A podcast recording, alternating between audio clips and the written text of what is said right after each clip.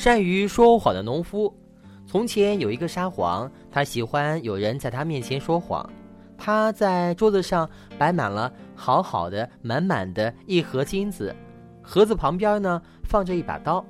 要是沙皇说你撒谎，兄弟，那盒子就归你了。如果讲的故事不能吸引住沙皇，他不说你撒谎，那你可得掉脑袋呢。有一个喝得醉醺醺的老农夫，他决定去见沙皇。他到那儿时，正赶上沙皇举行盛宴，所有达官显贵都到齐了。有人通报说，来一个老头要在欢宴上说谎。沙皇高兴极了，吩咐装满一盒金子，并在旁边放一把刀子。这个农夫便开始讲他的第一个故事。嗯，昨天我出去为夏季庄稼耕地，我的马累得不行，我只好为它松了套。那马累得摇摇晃晃的，突然间裂成两截儿，它前半截身子要往家跑，后半截身子却想留在地里。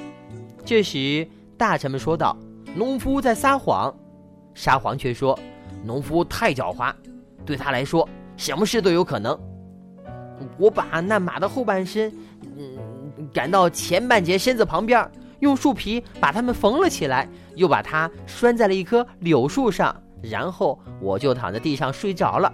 一觉醒来，我发现拴马的柳树一下子长高了，不是高了一点儿，而是一直长到天上。这让我产生了一个顺着柳树爬到天上去的念头。大臣们说，农夫在撒谎，树怎么会长到天上？可沙皇却说：“农夫太狡猾，对他来说，什么事儿都有可能。”嗯，就这样，我一直爬到了天上。大臣们问：“你到那儿见到上帝了吗？”“见到了。”“他们在干什么？”“在和使徒们玩牌。”大臣们认为呀，农夫在说谎，可沙皇却说：“你们能和我玩牌，上帝怎么就不能和他们的使徒一起玩呢？”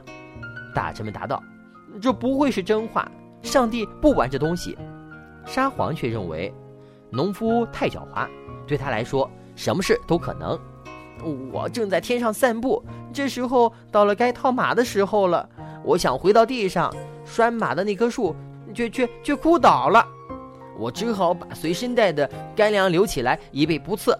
我就这样的在天上闲逛着，不时看看地下。我我突然看见了一个富裕的农民在扬燕麦，麦糠一直飞到天上，我就把麦糠收集起来，用它们搓成了绳子。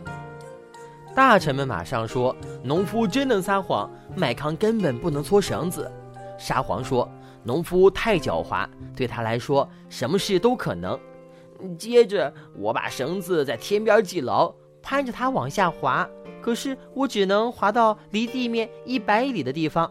就不能往下滑了，因为绳子太短了。这时，我从上边剪下一段，接到了下边。大臣们喊了起来：“农夫在说谎，怎么能够从上面剪断接在下面呢？他会从天上掉下来的呀！”沙皇却说：“农夫太狡猾，对他来说，什么事都可能。”我接着往下爬，绳子仍然不够长，还是。还差了不到一百丈呢，我真懒得再接一次绳子，心想可以跳下去了。我正好落到一块黑麦地里，深陷在土中，一直没过脖子，我没有办法爬出来，我只好回村里去取了一把铁锹，然后把自己挖了出来。